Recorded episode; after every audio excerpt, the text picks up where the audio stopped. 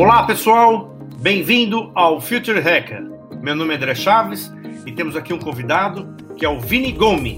O Vini ele é economista, empresário, entusiasta e amante de tecnologia e fanático por esportes. Depois de mais de 15 anos trabalhando no mercado financeiro, na parte de governança corporativa, empresarial, familiar e até alguns investimentos iniciais, decidiu né, dedicar seu tempo no desenvolvimento de negócios em startups e empresas relacionadas ao esporte e à tecnologia de entretenimento. Bem-vindo ao Future Hacker, Vini.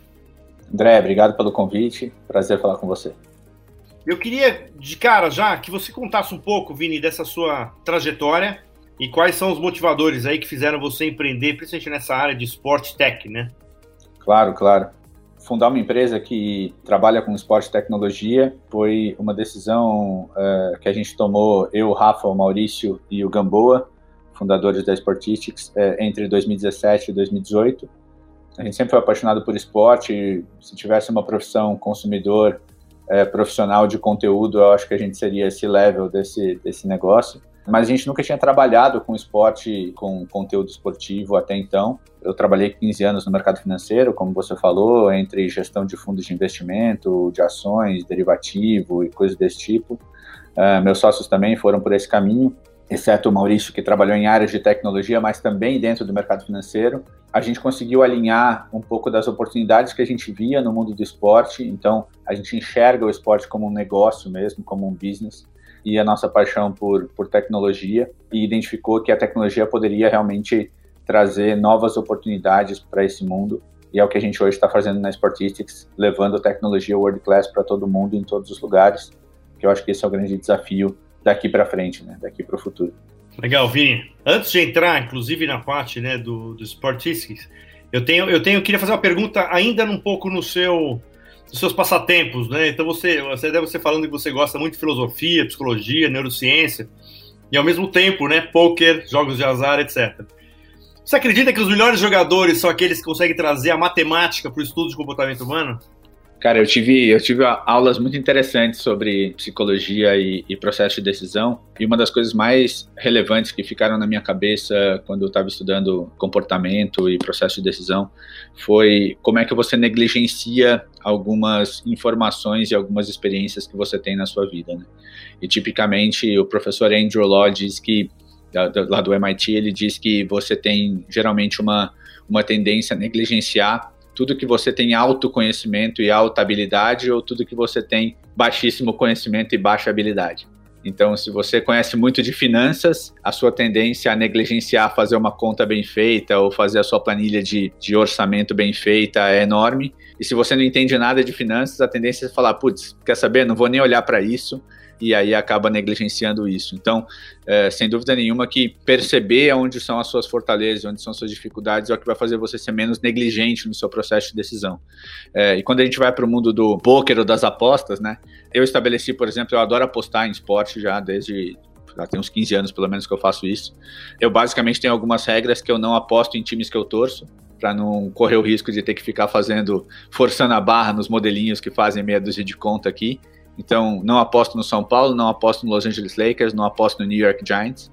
Eu sigo o modelo da simetria do jeito que ele aparece lá, sem criticar, sem, sem observar. Se eu não estou muito confiante com os números que ele aparece lá, eu coloco menos dinheiro. Basicamente é isso. Tem um pouco de disciplina nesse, nesse argumento e vi bastante isso no poker, né? Uma das coisas que me aproximou do Rafa, inclusive, nessa jornada, é, o Rafa foi jogador de pôquer no nível muito mais é, é, profissional do que eu, mas eu ajudei a fundar uma empresa que fazia eventos é, privados de pôquer, né, que foi o Live Experience. É muito interessante como saber fazer conta, saber entender qual é o raciocínio por trás daquele esporte, né, daquele esporte da mente, é, ajuda você a estar em outro patamar no seu processo de decisão. Então você passa a ter um processo de decisão mais simplificado quando você já está com aquelas probabilidades na tua cabeça. Né? Basicamente, você não vê muita, muita distinção entre inteligências emocional, cognitiva, inteligência racional, acadêmica. Todas essas inteligências precisam estar compostas para poder você ter um bom processo de decisão, seja aí no, no, na via empresarial ou nos esportes da mente, né, como você citou. Não, legal. A gente teve até sobre um assunto, sobre esse tema, nós tivemos aqui uma convidada muito especial, que é a Flávia Ávila, sobre economia comportamental. Exatamente isso, né? O quanto também, teoricamente, o, seus, o inconsciente ele consegue fazer né, o blended junto com essas ações racionais. Como é que você consegue ter esse controle ou, ou, ou identificar, quer dizer, ou seja, partindo do pressuposto que nenhuma ação 100% é racional, né? Ela sempre está imbuída de, de, de, histórico, vivências, etc. Né? Então, mais ou menos um pouco desse tema aí. Entrando especificamente aqui, é, agora a matemática, né, no esporte, né, entrando exatamente no teu projeto, no, na tua empresa, Sportistics na verdade, é uma plataforma baseada em inteligência artificial, né, que treina algoritmos, né, para assistir, interpretar eventos esportivos, como os humanos fariam, né, através de né, uma captura autônoma de todos os dados e informações, permitindo a criação de uma nova interatividade com o conteúdo. Espero que eu tenha falado certo exatamente a proposta de valor da tua empresa. Está contratado, pode começar a vender amanhã. que tipo de interatividade é essa, Vini? É uma analogia interessante que a gente tem usado uh, para poder explicar o que a gente faz aqui é Imagina que você tivesse milhares de seres humanos assistindo um evento esportivo, um jogo de futebol, uma partida de tênis, uma corrida de stock car, que cada um desses, desses humanos estivesse observando aquele, aquele evento com um viés diferente. Tem um cara a, analisando o viés técnico, outro tático, outro capturando as mídias que foram veiculadas naquele evento, um outro humano olhando para aquilo pelos aspectos físicos, olhando para os melhores momentos e assim por diante. E cada um desses humanos está extraindo algum tipo de informação e pensando em o que, que aquele conteúdo pode trazer é, de desdobramento, né? O que a gente fez e, e vem fazendo na Sportistics é transformar esses olhinhos humanos, na verdade, em algoritmos. Quem decide quais são os olhinhos que vão, vão ser utilizados em cada momento é o nosso usuário, é o nosso cliente milhares de olhinhos estão olhando para aquele, aquele mesmo conteúdo, mas se você quiser usar os olhinhos de melhores momentos, você escolhe o Hat-Trick, que é uma das nossas ferramentas que identifica melhores momentos de forma autônoma, uh, e a partir do momento que ele está assistindo o jogo, ele vai cortando os melhores momentos de forma autônoma, baseado em uma série de evidências que a gente treinou uh, matematicamente aqui. Ou se você quer escolher os olhinhos de mídia, esses olhinhos vão ficar procurando marcas, logos, inserções digitais uh, naquele conteúdo e te trazendo, por exemplo, um relatório de exposição de marca minuto a minuto de quais marcas apareceram em cada momento do jogo. Quem escolhe quais são os olhinhos que são utilizados são os nossos clientes, mas esses olhinhos estão tentando fazer as vezes de milhares de humanos que estariam olhando para aquele evento esportivo. No final das contas, o que, o que são esses olhinhos e a maneira como a gente, como a gente treina esses, esses algoritmos é, baseados em inteligência artificial, visão computacional, machine learning, todas essas disciplinas é, que são é, elementos matemáticos que fazem às vezes e, e melhoram a vida do, do ser humano que está por trás daquela estratégia e daquela criatividade para escolher quais são os olhinhos que vão ser usados a cada momento do tempo. E deixa eu te fazer uma, uma pergunta assim um pouco com relação a esse mercado de esporte. Né? Existe hoje alguma iniciativa global de um prontuário assim de atletas com monitoramento em tempo real? Assim, por exemplo, vamos lá, eu tenho, vamos supor que eu tivesse um, um marketplace onde tem um Cristiano Ronaldo, eu sei exatamente como é que está o estado dele atual, quer dizer, como é que ele, ele até se tem alguma predisposição, algum, alguma, algum problema, etc. Dizer, existe hoje alguma coisa mundial que, que embarque todo esse, esse, esse prontuário dos atletas? Eu acho que não. O que a gente viu crescer bastante nos últimos, nos últimos anos foi a captura de scout, né? Muito impulsionado pela indústria de apostas. Hoje você tem diversas plataformas que literalmente anotam as estatísticas e de scout, né? Vou falar scout porque a estatística é mais ampla do que só scout, e que tentam trabalhar a combinação delas para poder ter algum viés, principalmente para o lado do entretenimento e das apostas. Mas quando a gente desce um nível mais profundo com relação a identificar propensões de lesão ou propensões de crescimento ou de, uh, como dizem uh, uh, os americanos para o futebol americano, o piso e o teto da capacidade esportiva daquele atleta, né? Isso precisa ser combinado com outros elementos que o scout não consegue identificar. Quando a gente conversa com comissões técnicas, principalmente aquelas que já trabalham com dados há muito tempo, voleibol, futebol americano, tênis, tênis de mesa, a gente percebe que as perguntas que as comissões técnicas fazem para os dados elas nunca são respondidas por scout. porque o scout, na verdade, é o efeito do que você está buscando explicar na atividade daquele atleta. A maneira como toda essa informação está sendo compilada dentro do bot, ela basicamente precisa de vários elementos e eu acho que tem algumas plataformas que estão tentando juntar esses elementos, né? Tem uma no Brasil muito interessante chamada Pro Soccer, que faz um pouco dessa consolidação das informações de um time de futebol. Então pega informações da fisiologia, da fisioterapia, do treinamento, do jogo, da nutrição e etc. E vai monitorando como é o comportamento do perfil daquele atleta ao longo do tempo. E agora, mais recentemente, a gente tem visto alguns estudos, principalmente no basquete e beisebol nos Estados Unidos, é, monitorando fadiga enquanto o jogo está acontecendo, né, enquanto a partida está acontecendo. E poder dar essas, esse tipo de insight para a comissão técnica e entender como é que esse tipo de informação pode evoluir no processo de tomada de decisão. Muito legal, cara. Entrando inclusive nessa parte de inovação dos esportes, né? Quer dizer, existe hoje iniciativas, né, juntando esportes com esporte real. Foi até uma pergunta que inclusive fiz pro Gilanelli, né? Até inclusive a pessoa que, que indicou falar contigo, né? Um super querido aí, falando do, sobre os exemplos de simuladores de, F, de, de Fórmula 1 numa corrida em tempo real, né? Você acredita que essas tecnologias imersivas ela pode trazer um novo público, cara, inclusive até novos pilotos? Sem dúvida nenhuma, eu acho que o conceito de fantasy game, né, como, como a gente conhece hoje em dia, fantasy game como é o Cartola, né, o conceito de fantasy basicamente é você ter um jogo virtual que é afetado por algo que acontece no mundo real. Né? Então você escala seus jogadores lá no Cartola, que é talvez mais famoso no Brasil, a pontuação dos atletas tem a ver com o que eles fazem de fato dentro do campo.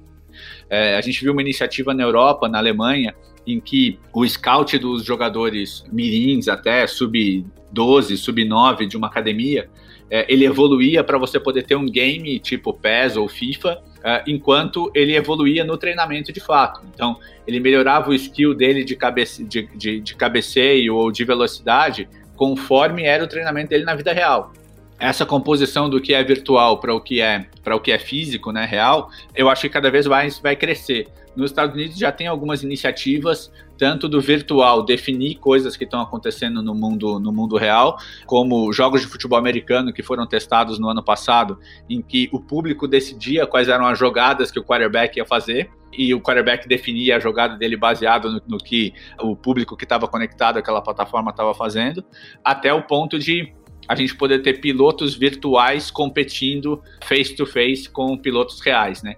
Eu acho que em esportes que tenham uma dinâmica menos eh, conflitante ou menos de contato, a gente vai ver isso acontecer já mais é, diretamente, como é o caso do automobilismo, como é o caso de esportes de precisão, por exemplo, é, rally, corridas contra o relógio ou coisas desse tipo. O Brasil teve uma iniciativa bem interessante que foi um torneio de ciclismo virtual em que durante a pandemia os ciclistas competiam entre eles nas suas casas, nas suas academias e imputavam os seus dados para poder criar essa competição bastante interessante. É, e seguindo ainda mais por um extremo que a gente já tem visto acontecer, é você jogar com avatares reais, né? Ou seja, você ter dentro da tua casa uma infraestrutura mínima que capacite você, por exemplo, a disputar uma prova de corrida em cima da sua esteira como se você tivesse de fato fazendo aquele circuito. Eu acho que cada vez mais a gente vai mixar essas, essas duas coisas. Eu, particularmente, acho que essa intersecção vai ser cada vez mais interessante, não só para que a gente tenha públicos novos gostando desse tipo de interação, mas que para que a gente também possa consumir uma diversidade maior de conteúdo. É, eu que tenho 36 anos, continuasse consumindo conteúdo da mesma maneira que eu consumia quando eu tinha 10 ou 15 anos de idade, quando eu assisti minha primeira Olimpíada em Atlanta, eu teria muito pouca capacidade de consumir a quantidade de conteúdo que eu consumo hoje. Porque naquele momento era TV linear, começa e termina naquele horário, você não tem opção de consumir em outro horário ou consumir coisas diferentes hoje em dia talvez eu consiga certamente com os melhores momentos, com as redes sociais, com o multicanal, é, consumir diversas coisas simultaneamente, é, com o tipo de curadoria que me permite ter mais interatividade ao esporte. Então eu acho que esse processo de evolução, é, para você ter uma ideia, André, nos Jogos Olímpicos tem dias com 700 horas de conteúdo acontecendo em um dia. Né? Então, se você não tiver uma maneira de compilar isso ou de recortar isso, como é que eu vou conseguir assistir voleibol, que é o esporte que eu adoro, ao mesmo tempo que está acontecendo, sei lá, tiro com arco, que eu acho divertido, ou a final do judô, a todas as coisas acontecendo ao mesmo tempo, né? Então, Eu acho que essas experiências, tanto de consumo quanto de participação do conteúdo mais imersiva, vai trazer mais longevidade e uma diversidade maior para o conteúdo consumido, com certeza. É, eu acho que inclusive o ponto que você levantou também, né? Inclusive trazer um novo público, né? Quer dizer, eu sei, eu lembro que eu, eu tava com um projeto, uma iniciativa de game há quanto tempo atrás? Acho que já faz uns quase 10 anos atrás. E era um mercado, já era enorme, só que as marcas não conseguiam falar com, com, com, esse público, né? E aí, quando eles começaram a mirar, ao invés dos gamers, mas os telespectadores dos games, eles, ele mudou um pouco o jogo, né? Então, por exemplo, eu adoro o UFC, mas não sou lutador. Quer dizer, amo ver o UFC, mas não, não, não luto, né? Então, assim, né? E aí, quando você começa a trazer essa inovação e tecnologia, eu acho que você amplia muito né, esse público, exatamente essa geração nova aí que tá, né? Que teve, inclusive, aí que é, cada vez mais ligada né, nos esportes. Que, inclusive, eu quero só emendar essa pergunta sobre isso. Você acredita que o esportes pode fazer parte das Olimpíadas, por exemplo, no, nas próximas Olimpíadas? Eu não sei se faz sentido, sendo muito sincero. Ele tem vários elementos de um esporte, tem fã, tem torcida, tem treinamento, tem atleta, mas para mim é muito parecido com, com o esporte de inverno, por exemplo, sabe? Forçar a barra para o esqui estar tá no mesmo lugar da maratona ou do polo aquático, talvez valha a pena ter uma Olimpíada com todas as modalidades, vou colocar entre aspas aqui, de esportes, dedicada a isso. Tem relevância suficiente para poder para poder isso ter uma dedicação, uma dedicação mais uh, direcionada. Você levantou um ponto muito interessante sobre a conexão das marcas com o público, com a audiência dos esportes, mas cada vez mais a gente está vendo marcas dentro dos jogos, né? Que é uma experiência que o esporte tradicional não tem conseguido fazer nesses anos, que é trazer essa mistura do conteúdo, né? O papo do branded content no, no, no sentido bem bem real da, da, da história, né? Então, você jogar, sei lá, é, Free Fire e, e, poder comprar uma cerveja Budweiser dentro do Free Fire é, é, é uma coisa que, que não se imagina dentro do basquete ou do voleibol ou do, ou, ou, ou do, do, do, do futsal, sei lá pouco diferente disso acontecer. Talvez a experiência mais elevada que a gente tenha dessa dinâmica é a Budweiser comprando direitos NBA mas mesmo assim está muito distante de você ter a loja do Boticário num eSport ou, ou algo desse tipo, né? Ou você poder comprar um carro no GTA que de fato você comprou o carro da, da BMW ou da Volkswagen e está andando com aquele carro sendo seu. Né? É, eu acho que essa é uma experiência completamente diferente dessa interlocução entre marcas e o jogo em si. Mas a coisa mais interessante para mim no, no, na questão dos esportes é que não tem a ver com uma substituição aos esportes tradicionais, né, aos esportes que a gente que a gente consome tradicionalmente. Ele tem a ver com uma complementariedade do esporte tradicional. Eu jogava vôlei quando eu era mais mais mais alto, né, porque quando eu era criança eu já tinha essa altura, então quando eu era mais alto eu jogava voleibol.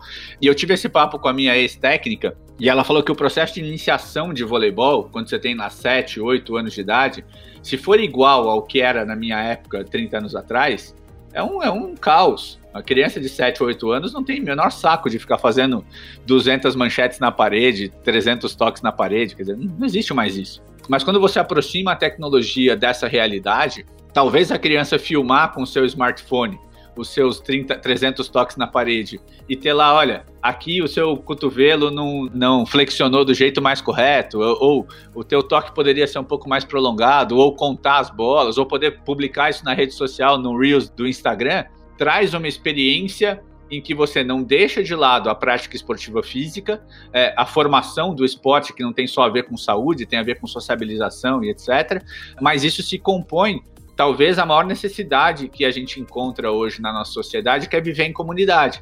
Quando eu jogo Free Fire, quando eu jogo Call of Duty, eu faço parte de uma comunidade. Ou quando eu assisto aquilo, ou quando eu jogo recreativamente, olha como a gente está vendo os movimentos das game houses, né? É, aluga uma casa, todos os atletas moram naquele lugar e eles estão convivendo enquanto estão treinando, enquanto estão competindo, enquanto estão crescendo intelectualmente e como seres humanos. Eu acho que é interessante a gente observar que o movimento dos esportes não é um movimento contrário ao do esporte. É um movimento que complementa aquilo que o esporte tem feito se perder no meio do caminho. Conceito de comunidade, conceito de, de socialização, de crescimento e projeção social. O meu afiliado que tem 9 anos tem um canal no YouTube para comentar jogos de, de games que eu nunca vi na minha vida, sabe? É, tem 9 anos de idade, cara. É, é, é, ele, não, ele não almeja, joga futebol, joga futebol numa escolinha de futebol, é, ao vivo. Mas ele não almeja ser o Cristiano Ronaldo, ele almeja ser um gamer, ele almeja ser um youtuber, sabe? Tem muito mais a ver, talvez, com o conceito de comunidade e de presença relevante dentro de um, de um clã do que propriamente está fazendo frente aos esportes tradicionais. Eu acho que a gente está suprindo uma carência que os esportes tradicionais é, não estão entregando em termos de conteúdo e em termos de presença dentro da sociedade.